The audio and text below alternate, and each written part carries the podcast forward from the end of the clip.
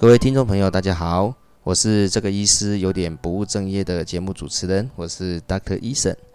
继上次的节目之后呢，这次我们的节目又请到了陈正卫陈教练。不过这次有一个比较特殊的主题呢，就是我们不务正业的范围呢，管到了桃园的大潭早教。那大潭早教这个地方呢，是位在桃园从永安到竹围这一段的海岸。那由于一些建筑或是工业开发的关系，它面临着生态上的危机。今天呢，我就请陈教练简单的跟我们介绍一下早教是什么，然后以及我们为什么要保育它呢？好，各位大家好。哎，你好。那呃，我们今天之所以会谈到这个问题，其实我本身并不是主要在推动这一个活动的人呢。那只是因为目前三十五万的那个联署门槛，我们目前只有三万多。对。那是让让我们非常忧心。所以说，我在前几天跟大潭早教行动联盟的召集人，也就是潘忠正先生啊取得联系，那了解到目前行动的困境，所以我们就在呃就是各方奔走。那也希望大家对于这个大潭早教有一些关心。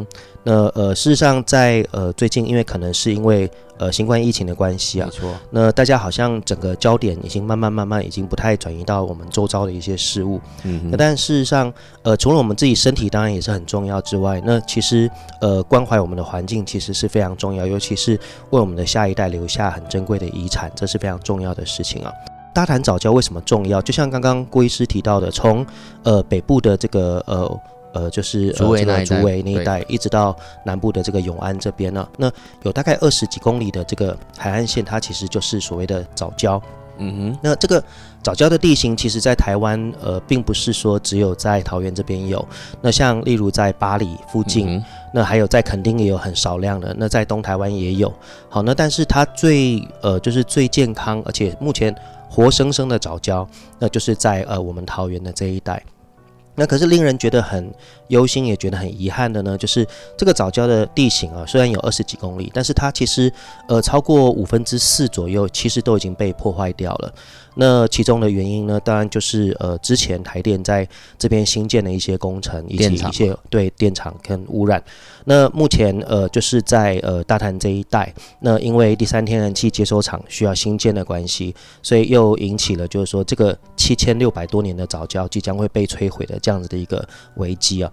那呃藻礁跟一般的地形呃一般的珊瑚礁一般的珊瑚礁，差异在什么地方？呃，它其实也是一种礁，嗯，那但是呃，我们都知道说，其实珊瑚礁，就我们一般所谓的珊瑚，它是一种动物造礁，没错。那也就是说，我们其实看到的珊瑚，你看到它好像看起来像鹿角啊，或者说像石头啊，那其实是它的骨骼，就是它的外骨骼，它其实是种动物。对对对，那。呃，是从珊瑚虫它所分泌的一种石灰质，它慢慢慢的钙化形成的。那这个是所谓的动物造礁。那植物造礁的话呢，主要就是靠像例如呃这个呃珊瑚壳状藻，好这一种石灰藻的这种呃就是成分。好，那呃它是由藻类构成的，所以说它跟一般的动物造礁非常不一样。那通常在世界上各地啊，因为藻礁它跟动物的这个珊瑚礁在竞争的过程当中，那珊瑚礁通常会处于优势的地位，所以说那些呃就是呃阳光透射率好，然后它有一定的保护，然后水温也很棒的地方，通常都被珊瑚礁占满了。那当然这是好事啊，因为它就是一个比较具有优势，对它具有优势。但是从另外一个角度来讲，就是呃呃藻礁它相对的生存生存的范围它就被呃压缩了，没错。那但是藻礁厉害的地方就是因为它是植物嘛，所以它生活的环境。可以相对较为严苛，好，所以说它在桃园这一带，其实这里的海域的状况，其实在千几千年来，它其实无论是在气候、温度，甚至它在海流、海浪，呃，这个地方，它其实都是相对于比较严苛的地形，所以它反而不适合珊瑚礁生存，比较适合藻礁生存。没错，动物性珊瑚礁反而在那边不好生存，虽然也有，但它的量没有那么大。那呃，我们都知道，像呃北方的这个冷流啊，就是直接就是呃有穿过台湾海峡，也经过了。我们这边，那我们可以看到黑潮的支流从南向北过来，所以说像垦丁啊，以及少一些呃少数的地方，它其实珊瑚礁发展的就特别好。那但是冷流因为从北而南过来，所以说其实在北台湾的珊瑚，我们就看到其实它发展就不是那么的丰茂。好，那呃这个冷流一路这样下来了之后，也经过了这个呃就是桃园这一带，所以说它的。这个温度其实不是那么适合珊瑚礁的生长，动物性珊瑚礁，但是适合藻礁的生长，所以在这边的藻礁它的发展就非常好。那我们刚刚提到了，在全台湾各地其实有很多地方有所谓的藻礁，但是它通常是藻礁的遗迹，也就是说。而不是正在活着的藻礁，对，已经死掉，都只剩下它的骨骼了。嗯，那或者是它有藻礁，呃，也就是有这个石灰怪钙化的这个骨骼在。好，它已经呃已经造礁了，但是呢，它被埋藏在沙底。好，所以看不到。对，也看不到。所以真正活生生而且正在发展的早教，就是在这个呃大潭这一带是最完整的。那我们刚刚说从呃这个呃就是永安到北方的这个竹围，大概有二十。我印象中是二十七公里左右，但是大部分都被破坏掉。嗯，所以意思就是说，大潭这一段就变得非常的重要。也就是它剩下来的，您上刚才提到说，大概剩的是五分之一左右。呃，对对对，就变得非常少了。哦那更难得的是说，因为我们都知道珊瑚礁它大概成长的速度是一年一公分左左右，那这个藻礁它的生长是二十年一公分。所以比我医学上神经人的神经长过去的速度还要慢，还要慢，这很可怕，对，可怕，对啊。所以二十年一公分的话，意思就是我一百年可能才长五公分，所以六千七百年的这个早教，我们就知道它有多难得。对，而且就没不可能很大。没有错。那上一次其实他们在做第三天然气接收厂的时候，那个船只好，其实就已经造成了这个是撞击了。那我印象中那个时候新闻好像是几个足球场那么大的范围，如果我没有记错，呃，就被破坏了。那这是非常严重的事情。那呃，我们都知道珊瑚礁被称为就是海底的热带雨林。嗯，那其实藻礁地形也是类似像这样子的一个，就是。生物栖地的一个庇护所，所以我们可以发现，像我们都知道，像红肉 YG 鲨，也就是一种呃，我们说那个锤头鲨，嗯哼，那它就是在这个地区做育雏，也就是说，它的小的鲨鱼，那个鲨鱼都是在这种对，会来这个海域，那这个海域被破坏，它就没有育雏场了。那另外呃。白海豚呢？这个海豚它也会在附近觅食。嗯那也就是说，我如果我们将这个地方的生态系破坏的话，那对它也会有影响。那另外，我们在这边也发现了很难得的柴山多北孔珊瑚。嗯。好，那这也是呃，等于是说非常特殊的台湾这个地方的特有种。那这些东西都有可能随着我们这样子的破坏，对，就就消失了。那呃，我我们现在比较感到忧心的一点是，第一个就是。这个东西似乎是因为既定政策，没错，好，就是说因为第三天然气接收站的开发，我们才能实现所谓的非核家园。我我个人是坚定的反核人士，无论怎么样，我都是反核的。就是说，你可以告说我是不理性嘛，但是我的确是坚定反核人士。那呃，黑泽明有一部电影叫《梦》。好，梦里面呢有一个地方叫水车村，好，有一个外面的旅行的人到水车村来，就问这个老人家说：“哎，你们村子里面晚上都没有灯，也没有电啊，那真的很不方便吧？”然后那个老人就看看这个旅行的人，就跟他说：“夜晚不就是应该黑暗的吗？没错啊，当你剥夺了黑暗，那么那还它还叫做夜晚吗？没错。好，所以因此我我个人的想法是，呃，如果电不够，我们就节约用电，但不能去做。破坏生态，甚至去做这种就是核能，也就我们未来可能会造成更大危险跟问题的地方。你可以做绿色能源的开发，政府可以做其他地方的考量，但是你不能因为拥护非核，而你就开始。认同这个呃，就是空气污染的产生，火力发电，绿能的第一个条件，你一定要去思考这个能源除了取代核能之外，你本身也必须对环境没有伤害，否则的意义就不存在了。是是是，对对对，我想我想您讲的这个应该是个很重要的观念。对对对，尤其他如果第三天然气这个。这个接收厂在这边的话，造成这环境的破坏的话，其实那是更不得不应该支持它的。是是是，这这也是我的一个基本基本的想法，就是说，那我们刚刚所提到的，就是因为这是既定政策，所以说在做环境评估的时候，那其实学者都已经下去，并且告诉我们这边有这些东西了。那但是却会有另外一种说法，也就是说，这边真的有这些东西吗？它所制造的是一种疑惑。嗯哼，好，那。呃，我忘了是美国是哪一个学者，他说 doubt is our product，意思就是疑惑就是我们最好的这个产品啊。好，我们只要能够卖出疑惑这项东西的话，大家都觉得疑惑到底有还是没有？嗯哼。那议题就很好炒作。那现在的状况就是这样，学者已经下去告诉我们这边有这些东西，他也是预出场，可是很多其他的环评甚至官方，他就会告诉你没有吧？你能如何能够说明这里有，或你如何证明？好，拿出了照片，他就跟你说不对吧？这不一定是这里拍的吧？好，你可能是在别的地方拍了，来这边鱼目混珠吧？那于是造成了很多民众的疑惑，就说这里真的是一个很重要的地方吗？那这是我们觉得最忧心的地方。那第二个是，呃，我们觉得很忧心的地方是我我个人感觉了，就是藻礁看起来不像珊瑚礁那么那么漂亮、光鲜亮丽。没错。最近呃有一个新闻，就是我们要保护这个粉红藻礁。那因为这个珊瑚壳状藻的颜色，它的看起来是有粉红色的感觉。嗯那可是比起来，这个五颜六色珊瑚跟躲在里面的这一个热带鱼来讲，藻礁相对好像就相形失色了。嗯，有点像乡下村姑那种感觉。对，它就反而就是好像小家碧玉，大家都没有注意到它的美。好，那去做这个海洋的，就是呃我们叫做潮间带的这个教学，或者说去那边看的生态导览的，你可能就是看到一些螃蟹啊，嗯，好，就看到一些石头啊，上面的都是藻啊，可能要石存布满了这个岸边呢，那可能都是这个感觉。那一般的民众就会觉得说，哎，我们为什么要保护这个地方？那这里又没有潜水产业的开发，好，那大家也很少下去看。这个地方是不太，就这种环境其实也是没有那么适合潜水啊。对对对，那呃，所以说靠北潜水前一阵子就有。就是我们的网友，他们就开始我要说，他们就说我们要靠北这些潜水店，为什么都不来支持这个？就是保护早教这样子，那我看到了，其实下面当然有很多留言，网友就说啊，那这关潜水店什么事情？好，那可是我看到了之后，我就真的灵机一动，我就想到说啊，真的，呃，如果说潜水员们以及热爱大海的人们能够一起串联起来，大家一起帮忙，那其实也许真的能够让这个公投能够成立。好，三十五万这个门槛是让公投成立而已，嗯，那接下来是投票。投票公投才才能够决定这个大潭早教的未来，所以我们等于是第一步都还没有跨过，踏出去，就感觉好可惜，所以这也是我们感到忧心的地方。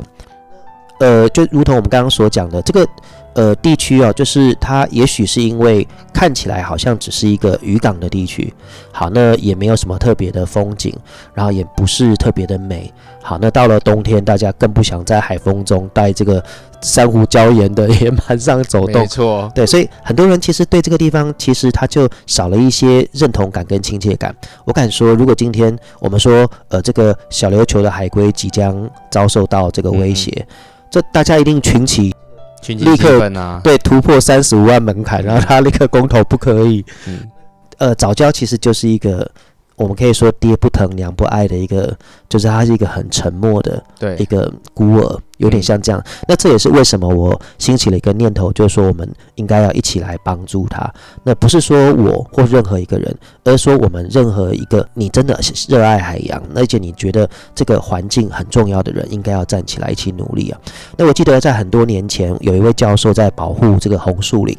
那在二三十年前保护红树林的时候，那个。沼泽地形看起来泥巴多，又是蚊子又多，然后又脏，所以就有学生觉得很不解，他就问这个教授说：“教教授，我们为什么要保护红树林？”那那个教授就回答说：“我也不知道。”啊，那那个学生就说：“啊，你不知道你为什么要保护？”然后那个教授就看着这个学生说：“就是因为不知道，你更需要保护。没错，因为你不知道失去了这一个东西，你会有什么损？”的更大的损失，对对对，没有错，所以更要保护。那这是一种对大自然的谦卑与尊敬。那事实上，我们去保护早教也是这个心态。我觉得一般的民众，你若呃听到了我们今天的这一个这个部分的谈话，也许你不一定知道什么叫做早教，但是当你听到说这是七千六百年。来这样子不断的累积，而且全世界上这么稀有的一个地方，那我们就应该明白，也许我们在夏天少吹一点冷气，也许我们大家多去节约我们的用电，那让我们全部的努力变成不要让整个我们的国家供电那么吃紧，也或许也换来说我们的环境台环境能够更好。那同时台电它也能够去思考有没有。其他更好的替代方案。那事实上，我们在听学者很多的评估意见当中，他们就在讲说，大潭真的是最好的一个第三天然气接收厂的这个呃位置嘛？或者说应该移到台北港，也就是说是否有替代方案呢？这其实是可以讨论的。那只是说，当然，呃，在商言商，台电一定会根据成本考量以及它选址的方便与否，好，那去决定一个地点。但是我们真的觉得说，七千六百年的这一个自然遗产，如果因为这样毁于一旦，真的太可惜了。那呃，Sylvia 是那个 Mission Blue 的那个创办人，他最近也写信给蔡总统，那针对这一件事情来发表他的看法，他也希望说台湾能够正视这一件事情。那很重要的是，大潭早礁它其实就是一个希望的，就是全世界珊瑚礁的一个希望热点。那这个希望热点就是它保持保存着我们很多的生物多样性。那这生物多样性一旦毁掉了。就回不回不来了。嗯，我记得以前史恩康纳莱有一个电影叫《燃烧的天堂》，没错。那他这个对对对，他就是在讲说，哎，你就是为了一个简单的开路开发，把丛林破坏掉。可是，在这个丛林里面，也许有很珍贵的人类抗癌的药物，没错。大自然的来源就在这边，你破坏掉了生物的这个多样性的资料库当中就没有这个东西了。没错，那我们怎么知道大潭早教这边到底有什么样的东西？好，那这这这也是为什么我觉得我们应该要大家每一个人都站起来去捍卫我们台湾很特别的自然资产。因为我觉得你提到这个生物多样性的问题，在我们医师这一行其实非常非常重要的一个观念。就套句现现在大家流行最担心的新冠肺炎哈。你怎么知道早教里面以后有没有可能提炼出可以治疗它，或是让我们身体有抵抗病毒能力的东西？这个我们都是不知道。尤其您刚才提到的，我们就是因为不知道它有什么重要性，所以才更要去保护它。因为大自然让它存在一定有理由的。而且我也非常认同陈教官讲的那种观念，不管是电厂，不管是路，人的便利性是最容易被取代的东西。因为今天你不要这个东西，就可以很轻易的不要，但是大自然反而不是。大自然没有了就没有了，好，它不会那么轻易的回来。好，今天你为了你晚上，其实就像你刚才讲的，晚上多亮一点，那都不叫晚上了。好，我们听不，我们在海边，如果都是一些人造的景观，我们见不到这些自然的东西。当然，我也知道早教其实并没有什么特殊。其实我去过那个海岸好几次，我觉得它还是有一种很富足的一种天然的感觉。好，里面的生物其实我虽然都不认识，可是我觉得东西非常的多。是啊，我觉得那个 Edward Turner 他有一本书嘛，叫《科技反扑》啊，我觉得呃，那个有兴趣的朋友可以去看一下，它里面就在讲说很多东西，你说科技好吗？你说电灯发明了，消除了黑暗。可是因为这样，所以大家熬夜，所以后来过劳死的人就变多了。然后我的眼睛也越来越差。对对对对，太亮了。对啊，然后电脑发明了，哎，它解决了你的问题，让你效率更高了。那但是你也更多工作了。嗯，所以它有时候不是解决问题，而是带来问题。没错。所以我我觉得，呃，尤其是我们台湾的这个呃执政者，啊他应该更永永续的去思考，我们台湾该怎么去经营。像呃在。前几年，我们其实曾经在这个呃，就是环境环资中心他们的带领之下，我们到台东的基会渔港，好，那我们去做这个珊瑚礁的调查。那做珊瑚礁调查的原因，是因为当时的这个呃宝盛。好，希望在那边开发这个水，它它有点像是水族馆这样子的一种，对对对对。那呃，事实上那个时候，我们我我我就有一个很深的感触。我你今天无论是在呃这个大潭，无论是在集会渔港，其实政府都应该有永续经营的观念。那也就是说，你已经知道这里是了不起的自然资源的一个宝库，那你未来的方向就是生态旅游或生态保育嘛？那接下来你的整个。经费的运用，甚至你的发展，就应该朝向如何去守护这个自然资源。那我记得我之前我们一起去马尔蒂夫玩，没错。那我们拿到了那个就是马尔蒂夫的钞票，对啊，钞票上面印的不是某一国总统或四个小小朋友，他们印的是金沙跟海龟。这个这个国家，我们从他的钞票就可以看出他们重视的东西。那我们的邦交国帛琉，你说这个海洋的一个国家。全世界最早设立这个鲨鱼的保育区，那甚至呃，我们那时候去潜水的时候，问他说，那个高高的那个就是礁礁石上面是，他说那是守望塔，好，就是有人违法的时候，立刻就可以可以。抓到。他们对于他们自己自然资源的重视是到了这个地步。那甚至是呃菲律宾，我们去菲律宾潜水的时候，他们很重视自己的自然资源，所以对于整个自然资源的保育不遗余力。那今天这个地方如果遭受了生态的破坏或有问题，他直接就直接把你封掉，封掉了之后就是希望能够恢复，所以封岛、封沙滩，那是常听到的一个现象。那台湾呢？不是，台湾就是在很多的状况之下，经济第一，但是你真的经济。发展了，你损失的也许更多，但是这个东西没有被算进去。嗯，那一般的民众，那也是在可能他们其实并不知道自己权益受损的情况之下，将这个自然的遗产交出去了。像我们之前早教有那么长二十七公里，那在之前台电在新建这个发电厂的时候，早就已经毁掉了很大的一部分了。那当时当然因为或许是明治还没有特别的开放。呃，另外一方面，也许是因为研究可能还不到那个位置，我们不知道它的重要性。对对，那到了现在，我们终于知道哦，原来这是这么重要的东西。那我们希望能够去维护它的时候，那这个时候，当然我们每个民众都应该站起来。那千万不能因为现在呃疫情的关系或怎么样，我们就忘了去关心我们周遭自然的环境。没错，所以回到我们这个联署活动。我想在今天的节目播出之后，我会在节目里面放下联署的连结。那如果除了线上的联那个联署之外的话，如果实体上连结，您刚才提到说，在这个活动会在哪里有联署书可以取得？各位朋友可以到脸书上搜寻“真爱桃园早教”。好，真爱桃园早教，那它上面就会有很多有关于桃园早教、大胆早教的一些资讯。那呃，或者是你可以到国医师的网站，我们的联署书上下载。那将联署书填写清楚了之后，那您可以自行寄送，就以邮寄的方式寄送，或者是呃，它会有很多很多的这些呃联署的一些点。好像我们今天才刚刚看到，在中校复兴站四号出口的对面，好，它就有一个联署站。好，那这些站。呃，你就不用自己跑一趟去邮寄了啊，那你就可以直接交给他们，哎，就交给他们就好了。那如果您是在像例如呃，就是呃各地区的话，那我们其实有很多联署站，你就可以按照地区来去看。那如果您是在中立桃园地区的话，那其实您也可以直接，如果您您怕您觉得怕麻烦，不想跑一趟，那您也可以跟我联络，或直接将这个在那个就是呃联署书直接拿到建行科技大学那找我也可以，那将这个东西呃就我会亲自在二月二十五号之前呢，就是把它直接亲自送到他们的协会。那我们预计是希望能够在二月二十八号之前能够收集到三十五万的联署。那目前只有。三万，嗯，好，那我那因为我们因为我也是个老师嘛，所以我之前其实忙着呃期期末考啊那些，其实还没有很仔细注意最近的状况，所以我听到原来最近只剩只有三万的时候，其实我心中是无比的震惊，嗯，好，就觉得说哇，怎么会？